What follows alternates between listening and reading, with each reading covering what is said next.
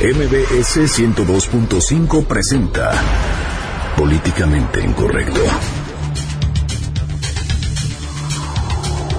A las autoridades mexicanas se les está olvidando que el Güero Palma estuvo nueve años recluido en una prisión de media seguridad en Estados Unidos y que si salió de ella fue por buena conducta. Aquí ha sido todo lo contrario. El capo ha tenido que ampararse reclamando actos violatorios de derechos humanos, entre ellos incomunicación, tortura psicológica y actos degradantes e inhumanos. Como siempre, México a la vanguardia en materia de derechos humanos. Claro, es sarcasmo. Se discute en el Senado la iniciativa marihuana, mientras que los diputados votan el Sistema Nacional Anticorrupción. Y despidos en el área de comunicación social del INE. Se habla de anomalías que van desde el espionaje en las oficinas del instituto hasta maltrato al personal. ¿Qué tal? Los detalles nos los da Francisco Rubio. En Twitter con el hashtag políticamente incorrecto y en mi cuenta personal, arroba Juanma Pregunta, estaremos al pendiente de todos sus comentarios. Y en estos momentos lanzamos la pregunta de esta noche. ¿Qué hubiera sido mejor? ¿Una ley 3 de 3 mocha o no tener una? Bienvenidos, esto es Políticamente Incorrecto.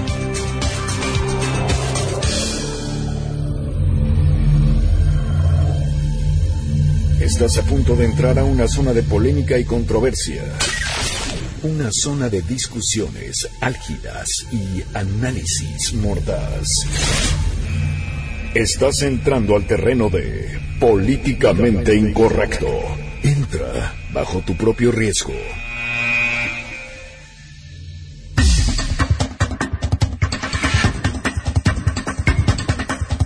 Buenas noches, nueve con tres minutos. Le doy la más cordial bienvenida a este su espacio políticamente incorrecto, la mesa de análisis y de opinión de noticias MBS. Hoy 16 de junio del año 2016, Día Internacional del Niño Africano. Viernes chiquito, escándalos sexuales en el INE, periodo extraordinario de sesiones y por supuesto que el Güero Palma se ampara. Irving Pineda. ¿Cómo estás, mi querido Juan, mi querido Fer? Llegamos al jueves, al viernes chiquito, y con ello, bueno, pues, legislaciones a medias y empresarios en la calle para protestar. Eso, lo importante de este día. Claro, los empresarios se quitan el traje y se dirigen al ángel de la independencia, pues para quejarse de la transparencia en nuestro país. Pues sí, porque cuando quieren cobrar venganza, pues la gente tiene que reclamar. Claro, por supuesto. Fernando Canek, muy buenas noches. ¿Cómo se encuentra buenas usted? Noches, yo de maravilla. Ya sabes que esta semana vengo con un positivismo exacerbado. Eso. Pero además, sobre todo, porque hoy nos dan un chorro de material para poder sacar comedia de todas estas notas. Qué belleza de ridiculeces. Qué bonito, qué bonito. Pues bueno, a las nueve con cuatro minutos comenzamos el primer tema de esta noche. Le comentábamos justo cuando estaba pasando el Güero Palma llegaba a la Ciudad de México del aeropuerto de Matamoros. Llegaba después de que fue pues repatriado a nuestro país, después de servir una condena de nueve años en Estados Unidos por buena conducta. Lo dejan libre, se encuentra en nuestro país ese día en la noche no sabíamos todavía qué iba a pasar y al final de la emisión nos enterábamos de que se iba a un penal. Irving Pineda. Sí, se iba al penal del altiplano y ya esta mañana la Procuradora General de la República, Arely Gómez, pues confirmó el destino del Güero Palma. Fueron dos homicidios. Eh, los datos eh, los voy a mantener en secrecía. Eh, está ahorita ya en el altiplano. Bueno, confirmadísimo que está en el altiplano por parte de la procuradora. Y qué gachos son, oye, porque lo llevaron directo al altiplano y le tuvieron que quitar los cacahuatitos del avión. Ya ni, ni tiempo tuvo de comérselos. Su comida kosher. Oye, y la Procuradora General de la República, Arely Gómez, también pues confirmó que el Güero Palma no había dado de- declaraciones y que iban a esperar eh, que iban a esperar el término constitucional para determinar si permanece o no en la cárcel. Está corriendo el término constitucional para que el juez, primero que él emita su declaratoria y después el juez determine lo conducente. Bueno, entonces el juez va a ser quien determine lo conducente, pues como ya lo sabíamos, pero ahora sí sale Areli Gómez a platicar del tema, porque recordemos que antes no sabíamos nada hasta que se emitió el comunicado conjunto por parte de la Secretaría de Gobernación y la Procuraduría General eh, Capitalina eh, Federal, disculpen. No, pues sí, hasta apenas sabemos hoy, mi querido Juanma, mi querido Fer, porque había como un silencio, ¿no? Ayer había como un silencio y nadie sabía qué iba a pasar con el Güero Palma. Hoy, pues, los reporteros ahí casaron a Areli Gómez en Querétaro, tengo entendido, y fue, pues, donde habla de este, el asunto del Güero Palma. Y ya los abogados del Güero Palma se pusieron a trabajar y se empiezan a parar. Sí, y es que el Güero Palma pues no quiere ser ni torturado ni incomunicado. Pues sí, y René Cruz nos tiene toda la información. Adelante René, muy buenas noches. Juan Manuel, muy buenas noches. La defensa de Héctor El Güero Palma presentó una demanda de amparo ante el juzgado decimosexto de distrito de amparo en materia penal en la Ciudad de México, reclamando actos violatorios de derechos humanos como incomunicación, tortura psicológica y actos degradantes e inhumanos. En el escrito, los abogados del narcotraficante pidieron la suspensión de los actos reclamados, la cual fue concedida por dicho juzgado, ello con el fin de que Palma Salazar no pierda contacto con sus abogados y no sea maltratado durante el tiempo que permanezca a disposición de la autoridad. Es de mencionar que la defensa del Güero Palma señaló que su cliente estaría detenido en las instalaciones de la Subprocuraduría Especializada de Investigación en Delincuencia Organizada, por lo cual el juez les notificó que no hay registro de que su cliente esté o haya estado en la CEIDO y los emplazó a que en 24 horas señalen si tienen conocimiento de la localización del quejoso. Juan Manuel, el reporte que tenemos, muy buenas noches. Muy buenas noches, René, muchísimas gracias por la información. Pues bueno, por lo pronto, el Güero Palma presenta su amparo, esto porque le violan sus derechos humanos. Sí, y también sus abogados dicen que esta acusación de homicidio que tiene allá en Nayarit, que cometió pues meses antes de que lo aprendieran, eh, pues está muy endeble la acusación. Ellos dicen, ellos, bueno, dicen que tienen confianza en que su cliente va a salir libre pues muy pronto porque dicen que no está bien sustentada la averiguación previa, que hay que decirlo, lo llevó una fiscalía local y habrá que ver qué es lo que contiene. Pero bueno, sus jueces, eh, bueno, perdón, perdóname, los abogados andan pues muy pacientes, ellos dicen que tienen mucha confianza y que piensan que el juez que lleva su caso seguramente lo va a liberar. Y esto estuvimos señalándolo en el programa de ayer, lo puede escuchar en el podcast, ya lo veíamos venir, que iba a haber un problemita con cómo se llevó su proceso y sobre eso se iban a amparar. Nada más para decir que aquí sí vaticinamos cosas que ya, ya predecimos desde hace mucho. Yo hice una predicción en el programa pasado, a ver si se cumple. Oye, otra vez, otra vez este, el debido proceso podría jugar parte en este, en este caso. Y más que el debido proceso, el cómo llevaron a cabo la acusación. Hay que ver cómo está la acusación, porque los, los eh, abogados dicen que la acusación está endeble y que, bueno, pues es ellos no le echan ni un año en la cárcel al Güero Palma y bueno, pues luego si sale libre, pues quién sabe qué hará el Güero Palma, no, seguramente no va a vender pasteles. ¿no? ¿Qué, nuestros policías y este fuerzas especiales no ven la ley y el orden? Digo, nada más para que sepan cuántos se, les fugan sin seguir el debido proceso y que tengan un poquito de antecedente. Ya que diga uno una preparación seria, esa es otra cosa. Si quiere ver la ley y el orden. A ver, ¿qué creen que vaya a pasar con el Güero Palma? ¿Va a regresar a las calles a ser un, un ciudadano común y corriente? ¿Regresa a las calles? ¿Regresa a ser uno de estos capos que, que fundó junto con Joaquín El Chapo Guzmán uno de los cárteles más poderosos a nivel mundial? Bueno, el cártel sigue funcionando porque hoy por hoy, sin Joaquín Guzmán lo era, que es el cártel de Sinaloa, bueno, pues el cártel sigue funcionando. el cártel sigue operando, no sabemos bien a bien la inteligencia, no saben quién es el sucesor de Joaquín Guzmán Loera y tampoco la inteligencia mexicana. Por lo pronto, los reportes que a veces suelen, suelen ser un poquito lentos no nos han dicho si Joaquín Guzmán Loera pues sigue dando órdenes desde el interior de la cárcel. ¿no? Pues, Digo, tiene mucho tiempo libre. Son relevos australianos, hombre. Ya nada más les falta gritar, traficarán a dos de tres caídas sin límite de tiempo.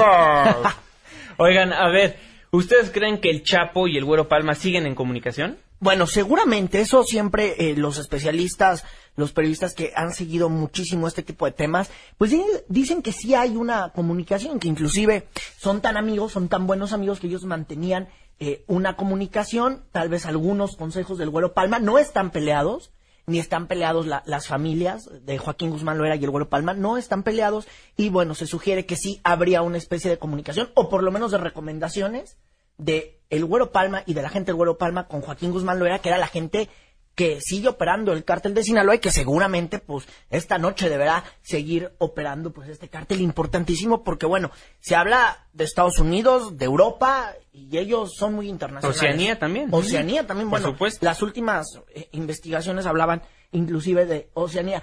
Oigan, y hablando de Joaquín el Chapo Guzmán, eh, José Luis González Mesa, que es el abogado de, del Chapo, pues presentó esta tarde la suspensión definitiva que le otorgó el juez número uno, con el cual eh, se evitó, se evita su envío a la Unión Americana. Hasta el momento no ha habido un, pronun- un pronunciamiento claro, hay que decirlo, de las autoridades pertinentes, pero ya fueron notificadas sobre el caso. Sin embargo, hay que decirlo y destacarlo que los documentos que presentó el juez, eh, bueno, perdónenme, el abogado, los documentos que presentó el abogado no, no significan que Joaquín Guzmán Loera no vaya a ser enviado a la Unión Americana, ¿eh? Simplemente se frena tantitito, pero eso, pues no... No significa que no lo vayan a Sí, extraditar, por supuesto. Joaquín Guzmán Loera no se va a ir a, a la Unión Americana, lo que pareciera que los abogados quieren como alentar, si me permiten la palabra, el, El proceso, proceso, para claro. que sea enviado a la Unión Americana, supongo porque allá hay un tipo de negociación que seguramente estarán encabezando con las autoridades de la Unión Americana. Claro, por supuesto. Por lo pronto, dos capos muy importantes se encuentran en nuestro país recluidos en el penal del altiplano. Pues ya veremos qué va a pasar en próximos días. Los, los abogados van a lanzar, van a lanzar amparos de derecha, de siniestra. Pues ya veremos lo que le espera a estos dos criminales del, del, de México a nivel mundial también muy reconocidos. Pues ya esperemos que la justicia si es verdadera las órdenes de aprehensión que tienen, pues se hagan valer y si no, que respeten, porque si no otra vez nuevamente el oso del gobierno federal con este famoso debido proceso. Yo nada más digo que cuatro manos cavan más rápido que dos, entonces vamos a ver cómo queda esto. Qué bárbaro, Fernando. 9 con 13 minutos, vamos a una breve pausa comercial, pero no se vaya porque le tenemos más información de lo que vieron nuestros legisladores en este periodo ordinario de sesiones. Por lo pronto le voy comentando que en el Senado de la República los senadores pues ya están un poco cansados y posponen la sesión sobre el uso de la marihuana y mando policial. Ay, una pausa. Regresamos.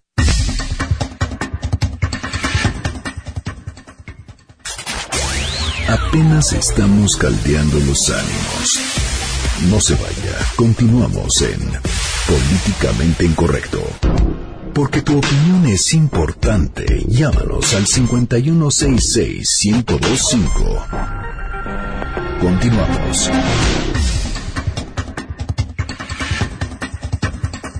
9 con 17 minutos, estamos de vuelta en su programa Políticamente Incorrecto, la mesa de análisis y de opinión de Noticias MBS. Por favor, sea parte de este debate, márquenos al 5166-1025. También estamos presentes en Twitter como arroba Juanma Pregunta Arroba Irving Pineda. Arroba Fernando Canec. o utilizando el hashtag políticamente incorrecto. Y si nos quiere escribir más de 140 caracteres, hágalo a nuestro Facebook. Subimos contenido original Exclusivo. y exclusivo, por supuesto, políticamente incorrecto en esa red social.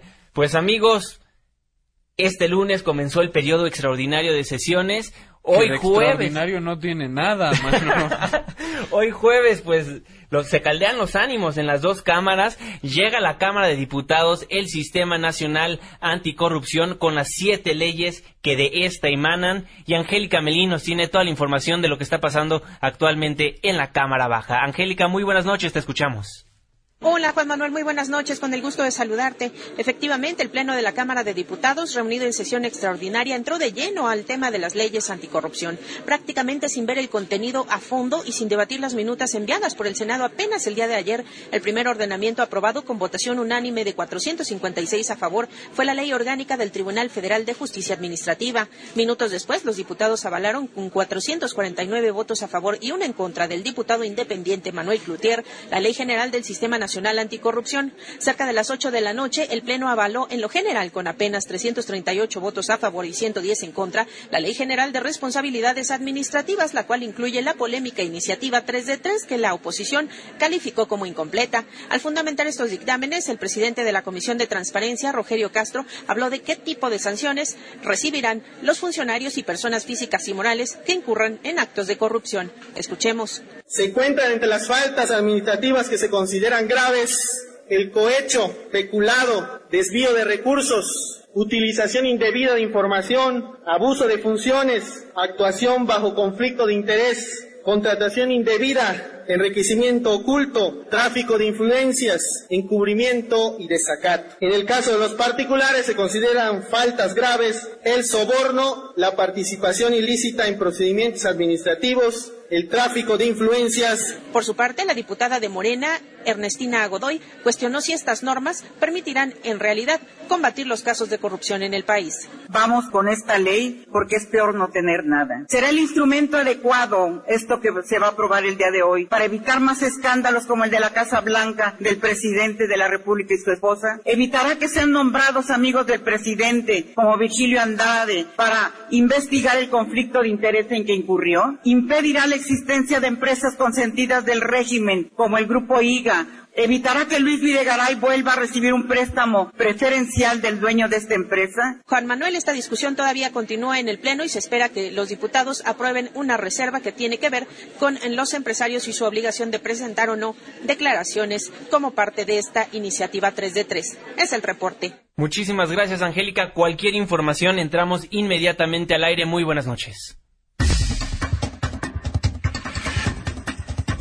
Pues bueno, algunas leyes ya aprobadas inmediatamente después de que llegan a la Cámara Baja, se las entregan sus amigos los senadores y me llamó muchísimo la atención, un diputado se paró el día de hoy en tribuna, hace unos momentos, Jorge Álvarez Maínez, y puso un letrero que decía, lo que se aprobó ayer no es la ley 3 de 3 que firmamos más de 630 mil mexicanos, ganó la mezquindad. Jorge Álvarez en la línea de Políticamente Incorrecto, muy buenas noches, ¿cómo estás? Buenas noches, Juan Manuel. Gracias por la entrevista. Con gusto de saludarte a ti y sobre todo a todo el auditorio que escucha tu programa. Oiga, efectivamente lo que yo... Sí, no, no, lo iba, iba a responder tu comentario. Sí, sí, adelante. Lo que yo hice, ayer eh, el PRI activó en las redes sociales una campaña diciendo que no se tratara de engañar a la gente, justamente engañándolos. Sí. El PRI no entiende los nuevos tiempos, Juan Manuel. El PRI no entiende que ya no se puede mentir impunemente y ellos decían que sí votaron a favor de la ley 3 de 3. Votaron una ley distinta a la propuesta de la sociedad civil y ayer el INCO, el Instituto Mexicano para la Competitividad, que es una de las organizaciones ciudadanas que promovió la ley 3 de 3, puso ese tuit que yo imprimí y llevé en una cartulina grande que decía justamente lo que tú acabas de decir. Lo que se votó no fue la ley 3 de 3 que más de 630 mil ciudadanos impulsaron. Por ejemplo, en vez de conocer las declaraciones fiscales de los servidores públicos, solamente van a presentar una carátula de que sí se presentó, no va a haber máxima publicidad en la declaración patrimonial. Muchas cosas eh, le quitaron a la verdadera ley 3 de 3, que nosotros estamos oh, precisamente en este momento todavía combatiendo, Juan Manuel. Y porque yo sé que al PRI le da urticaria a las redes sociales, que no las entienden, nos permitimos imprimir ese tuit de Juan Pardinas y, del INCO y presentárselos hoy en la tribuna a los compañeros del PRI y sus aliados. Hola Jorge, te saluda Fernando Canec. Oye, pero ¿cómo dices eso del PRI, hombre? Si nosotros aquí tuvimos a César Camacho diciéndonos que el PRI ya es totalmente nuevo, que está eh, en contacto con la ciudadanía, haciéndonos caso a todas nuestras demandas, que ya no hay componendas, que ya no hay beneficios para los diputados, hombre.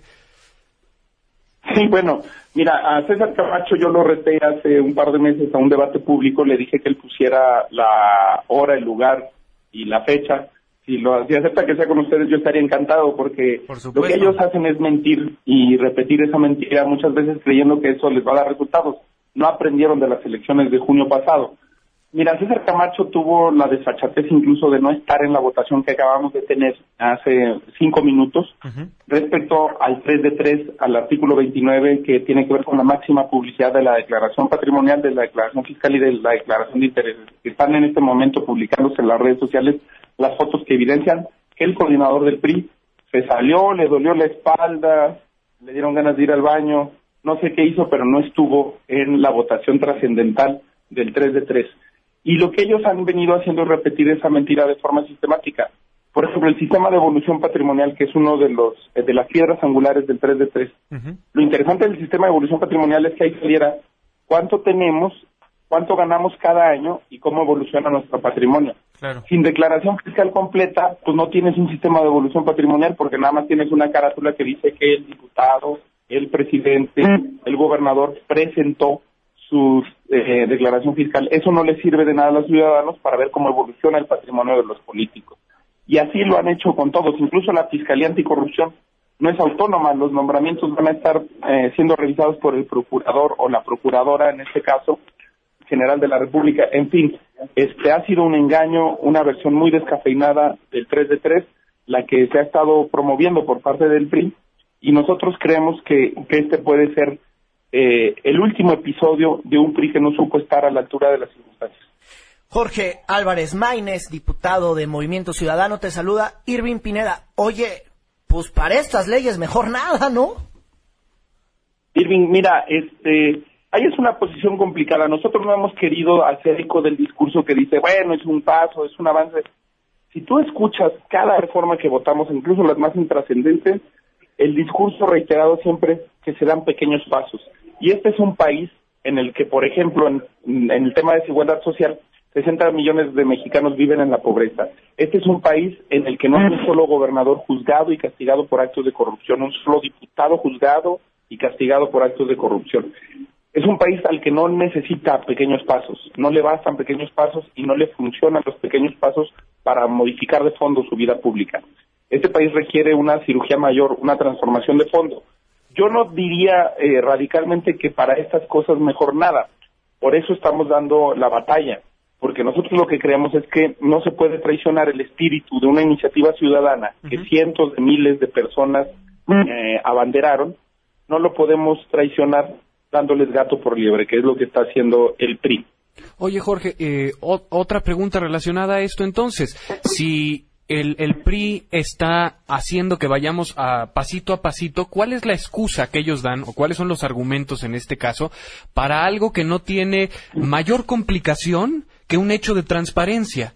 O sea, ¿por qué rehusarse a esto que es algo tan sencillo? Pues mira, es que no es tan sencillo. Este, yo ayer leía una nota, perdón por el comercial, al cabo es un sitio que a nadie le daña, del Deforma, que yo creo que evidenciaba muy bien, decía, diputados y legisladores llenan voluntariamente formulario que señala quién de ellos es corrupto y quién no. Pues justamente eso es lo que estamos haciendo con esta votación. ¿Por qué los diputados, los legisladores de oposición sí votamos a favor del 3 de 3? Porque estamos acostumbrados a que si no en la escala nacional, todos tenemos una carrera política local, allá los medios de comunicación nos fiscalizan, sacan qué tenemos, cuánto tenemos. Los diputados y los políticos de oposición en este país sí enfrentan una fiscalización. Los que nunca sabemos cuánto tienen, cómo evoluciona su, patrimonio, de dónde lo sacan, son los del régimen, en este caso los eh, diputados, los políticos del PRI y de sus aliados. Creo que eso es a lo que le tienen miedo, a que no podrían explicar cuánto tienen, cómo lo tienen y cómo lo consiguieron.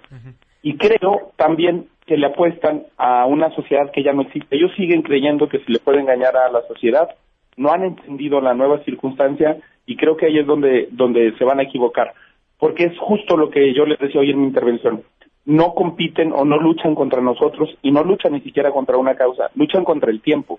Ahí donde ellos vayan va a haber ciudadanos vigilantes, ahí donde ellos traten de esconder sus propiedades va a haber periodistas valientes sacando casas blancas, sacando contratos como los que se le acaban de sacar a Ulises Ruiz, sacando casos como los que se le han documentado a Javier Duarte.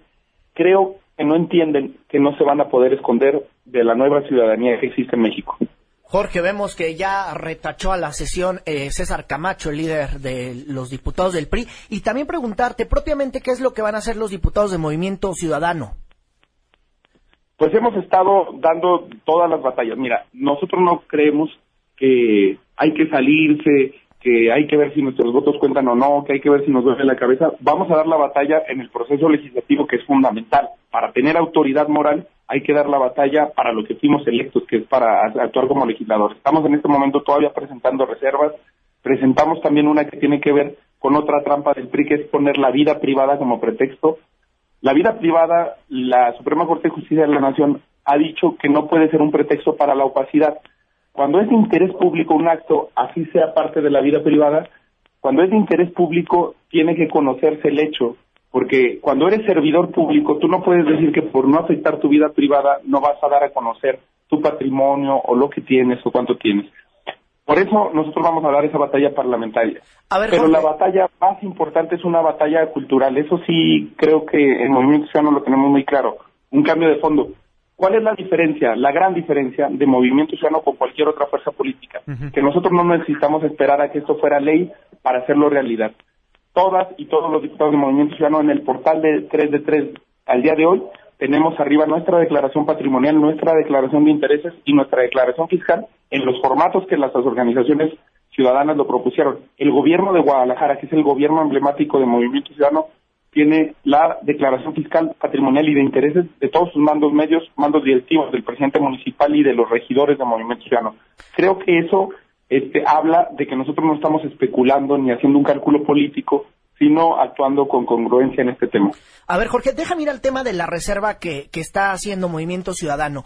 Entonces, los diputados pueden aprobar una ley que diga que si la vida privada de algún legislador o de algún político te impediría conocer sus bienes o conocer qué.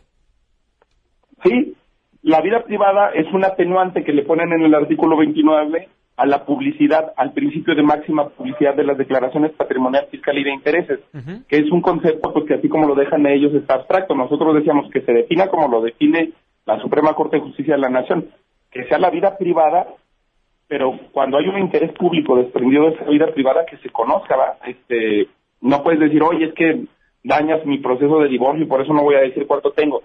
Por favor, o sea, e- eso eh, es un acto que uno tiene que entender cuando se asume como servidor público. Su vida privada debe de estar en la palestra siempre y cuando sea de interés público.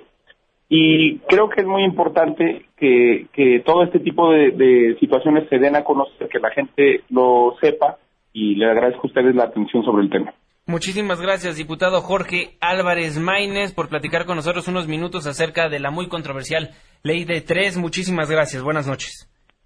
Así es, finalmente yo quisiera dar un mensaje de optimismo, A ver. que las organizaciones sociales se hayan activado, que la gente esté luchando por este tema, que las redes sociales estén hoy atendiendo un, un proceso legislativo, es un triunfo para los mexicanos. Nos pueden ganar una votación, nos pueden ganar una reserva, eh, el PRI puede salirse con la suya aquí, nosotros lo dijimos cuando tomamos protesta, aquí al interior del pleno del recinto legislativo de San Lázaro, aquí se pueden salir con la suya, allá afuera no van a poder, no van a poder evitar la transparencia ni a los ciudadanos vigilándolos. Ya se está votando, ¿verdad? ¿O qué Así es. falta? Ya se está votando. Ok.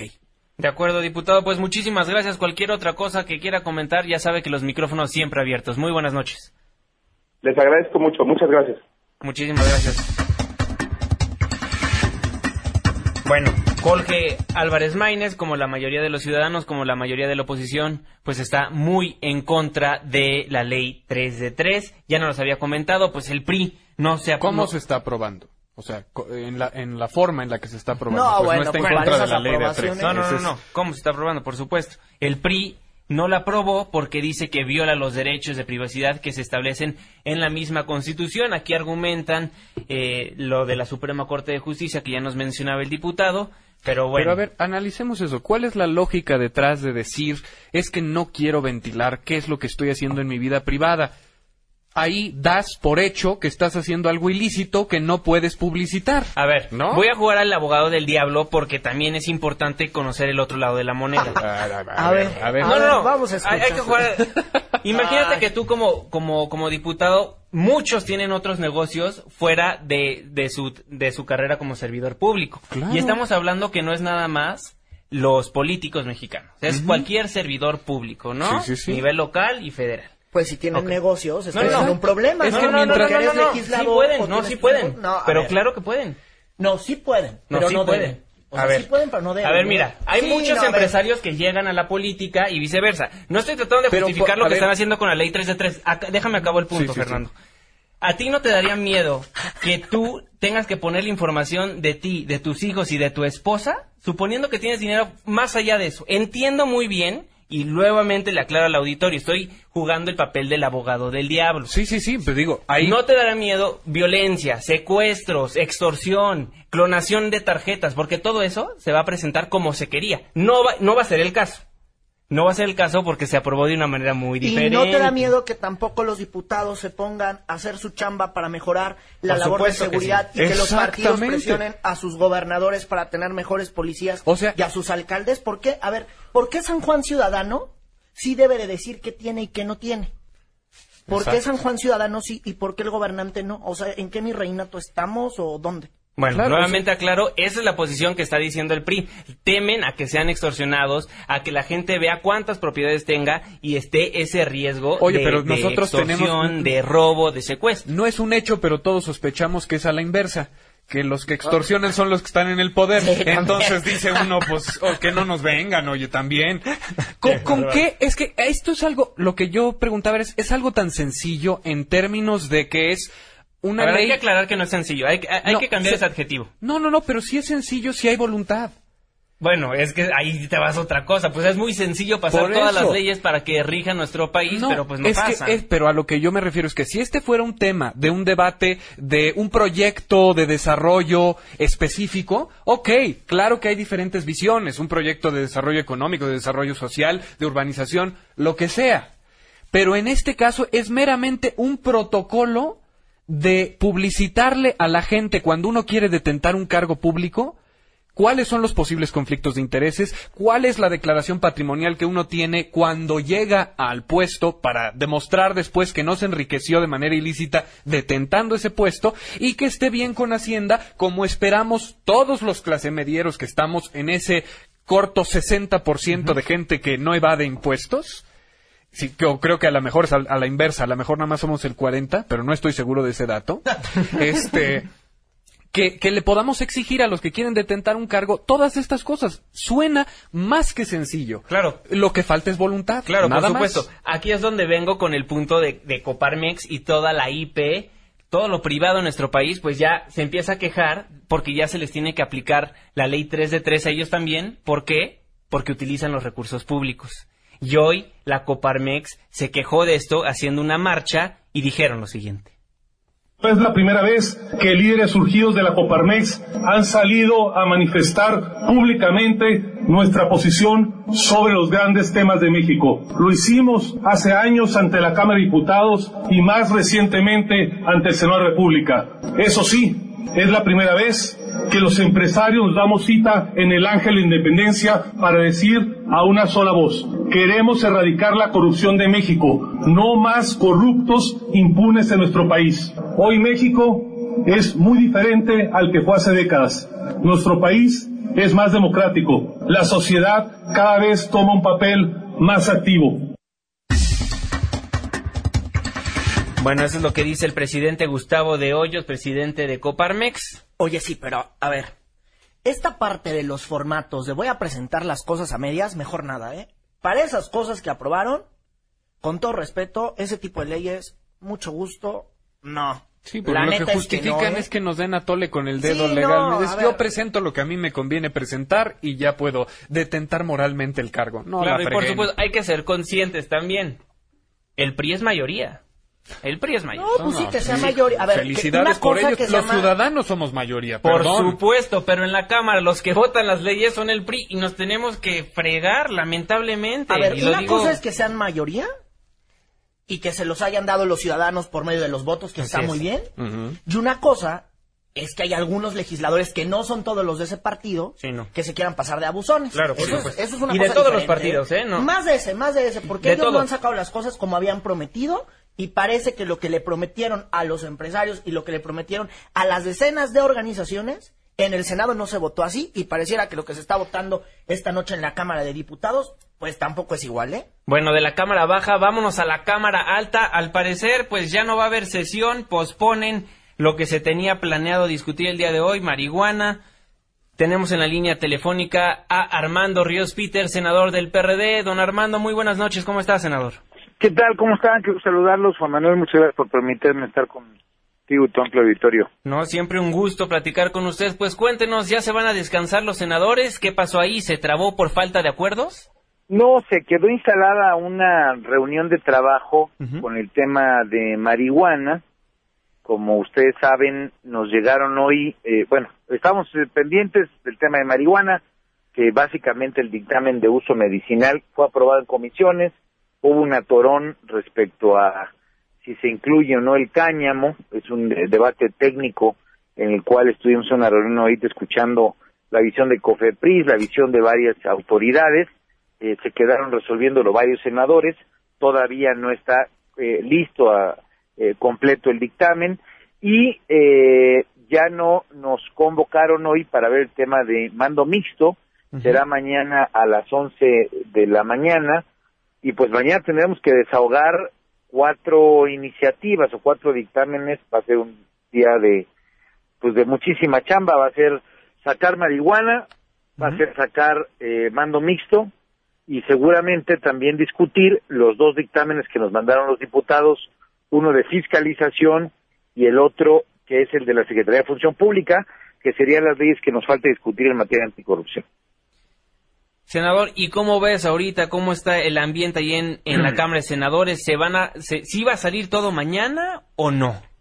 Pues mira, yo espero que sí. Eh, digamos, eh, ha ocurrido como, como, bueno, pues como funciona el debate parlamentario, que hay momentos en los que parece que las cosas van a salir. Hoy, de hecho, estuvimos todo el día esperando que pudiéramos sentarnos a debatir el tema de marihuana medicinal, pero les como les comentaba, pues, se quedó este atorón eh, en la parte técnica respecto a porcentajes que tienen que ser aprobados, si se tiene que meter la parte del cáñamo o no, eh, digamos, son cosas muy, muy, muy técnicas eh, que están discutiendo algunos de los legisladores que por ser médicos o por conocer de la materia, pues estaban viendo la parte de porcentajes, como les digo a ustedes, pero bueno, pues el tema es que se pongan de acuerdo, quedó instalada una mesa de análisis técnico y seguramente mañana arrancaremos, estamos convocados a las 10 de la mañana, pues para ver cuáles son las decisiones que se tomaron en esa materia. A las 11, eh, pues yo espero que ya le demos para adelante el tema de mando mixto en la parte de seguridad pública, que ya estaba acordado, el PAN llegó con la intención de echarlo para abajo, o digamos, o de retrasarlo hasta el próximo periodo ordinario por el tema este de que tiene nuevos gobernadores, pues yo creo que es un argumento muy débil, ya, ya había un acuerdo bastante robusto en la materia, y revisar pues estas leyes de fiscalización y de Secretaría de Función Pública. Mañana va a ser un día larguísimo y seguramente vamos a dormir muy poco el día de mañana. Armando, el tema de, de la aportación de marihuana ya está totalmente descartado, ¿verdad? De 5 a 28 ya lo olvidamos. Pues mira, ellos, eh, te hablo del PRI, lo presentó por, por, en voz de Enrique Peña Nieto como una iniciativa, pero lo echaron para atrás en cuanto a discusión y así como se está discutiendo la parte técnica, se está planteando una cuestión que tiene que ver con no quitarle al tema de portación de 28 gramos, eh, le explico al auditorio de qué era, eh, pasar de 5 gramos a 28 gramos, que no fuera, que no estuviera penado, digamos, que no fuera una actividad criminal, ¿no? Que no tuviera un tipo penal que lo, que lo regiera. Lo que se está discutiendo es que quede la aportación de 28 gramos como una suerte de falta administrativa, de tal manera que no implicaría cárcel, sino implicaría una detención administrativa, y eh, en eso también lo van a estar discutiendo ahorita. Eh, bueno, pues yo creo que era mucho mejor lo que se había planteado originalmente, se echaron para atrás, le echaron la culpa de que perdieron las elecciones por iniciativas como esta, y me parece la verdad es que asombroso que es la argumentación, pero se quedó este planteamiento de que llevar 28 gramos sea una suerte de falta administrativa. No, pues lamentable. ¿Y entonces qué pasaría con las 18 mil personas que están en la cárcel por este delito? Bueno, lo que yo entiendo, y mañana esperaría que me lo expliquen mejor de cómo lo redactan, es que esta condición, pues prácticamente lo que beneficiaría por efectos retroactivos a aquellos que hoy purgan una condena.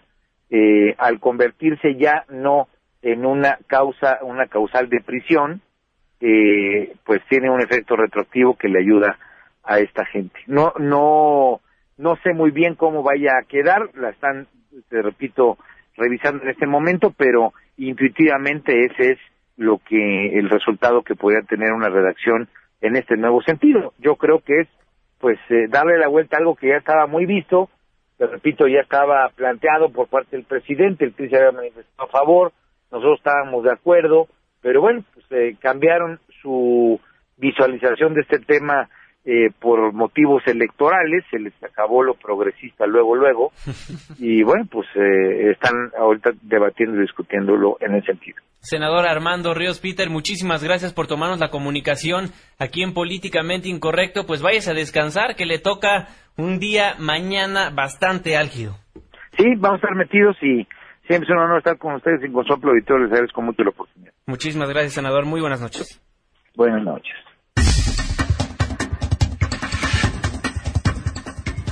Bueno, pues hasta mañana. Dejaron todo para mañana los senadores. Esperemos todo salga. nada, este, que los mexicanos no hagamos, este, de la tenencia. Con la bota en la frente, claro. Exactamente, la, declaración de impuestos. Nadie hace en este país las cosas última hora. Pues digo, todos somos responsabilitos, hombre. Oigan, a ver cómo va nuestra encuesta de esta noche. Le preguntamos, ¿qué hubiera sido una mejor ley 3 de 3 mocha?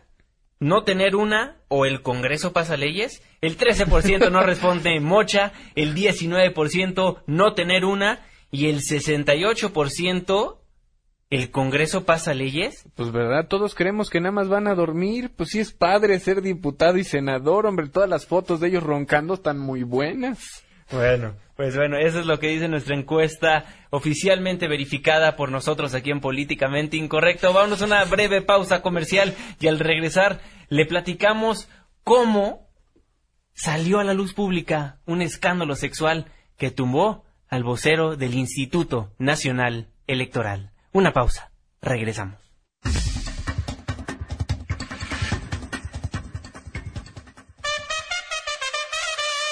Vamos a poner un amparo a España y regresamos a Políticamente Incorrecto.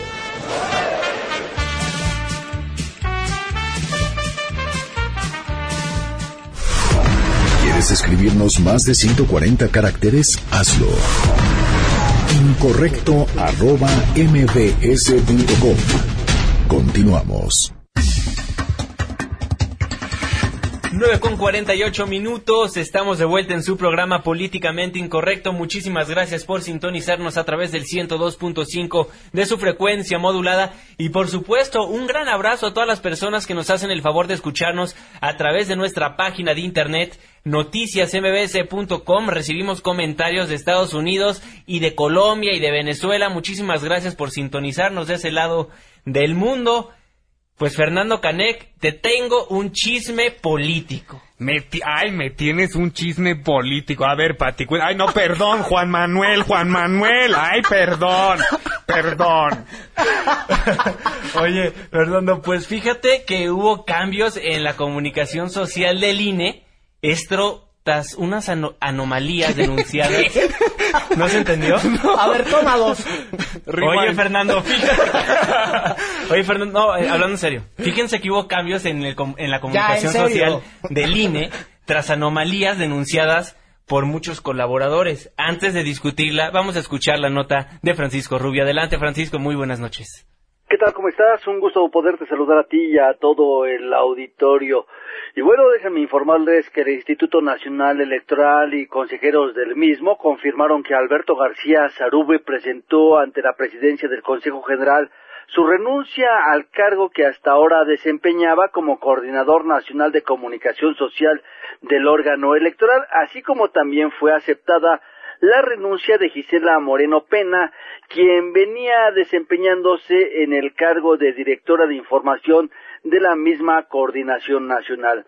En dicho parte informativo del INE se denuncia una serie de anomalías registradas que van desde el espionaje en las oficinas del instituto hasta el maltrato al personal llevadas a cabo por la directora de información Gisela Moreno Pena.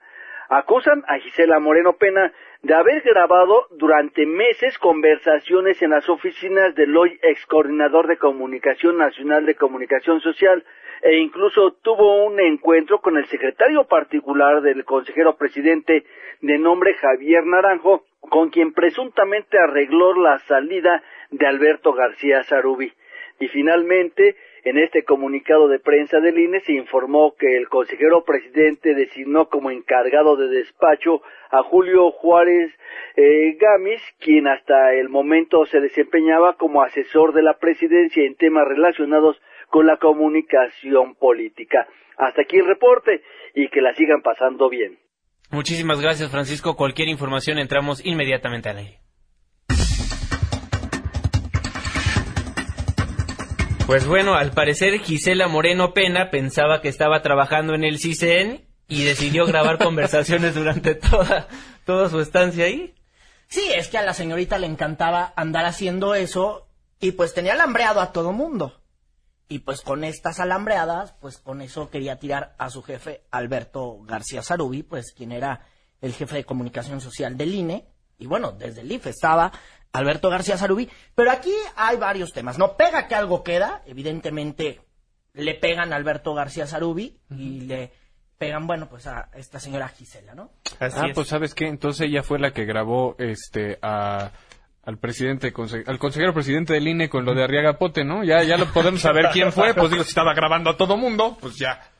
Bueno, tenemos que hacer una breve pausa comercial, pero ¿usted qué opina? Márquenos al 5166-1025 nuestras cuentas de Twitter para que sea parte del debate, arroba Juanma Pregunta. Arroba Irving Pineda. Arroba Fernando Canek. Una pausa y regresamos.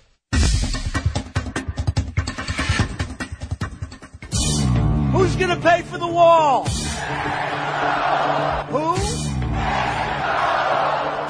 Vamos a echar adobes para el muro de Trump y regresamos a Políticamente Incorrecto.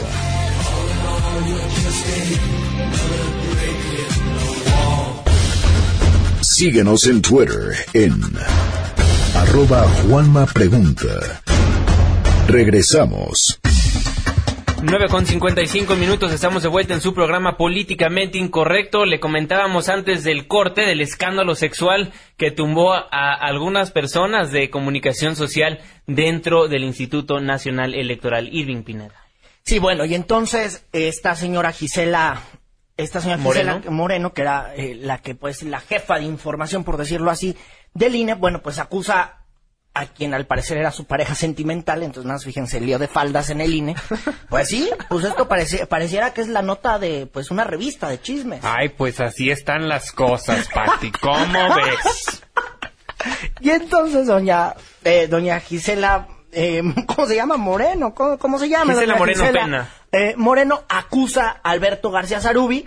Ella tiene las claves, imagínense, de su mail y ella descubre ahí unos videos pues que no eran como, como para todo público, pero que tampoco no eran videos de Alberto García Sarubi cuando era funcionario del INE. Entonces, bueno, aquí hay varias cosas, pega que algo queda porque evidentemente eh, presenta su renuncia, Alberto García Zarubi ya no está en el INE y pues también después de este escándalo pues va a ser muy difícil que alguien le quiera dar chamba, pero sí preocupante lo que ha pasado en el INE con el tema del espionaje, que una jefa de información esté con el espionaje, que la jefa de información y pareja sentimental te esté, te esté alambreando en tu oficina, ese tipo de locuras, bueno, pues no se deberían de permitir ni en el INE ni en ninguna dependencia, pero alguien estaba jugando muy sucio y es por eso que Alberto García Salubi pues decide presentar su renuncia ante pues la información que ya corría por los pasillos del INE pues en torno a estos videos y también a esto se suma, bueno, las chavitas eh, empleadas de ahí que acusan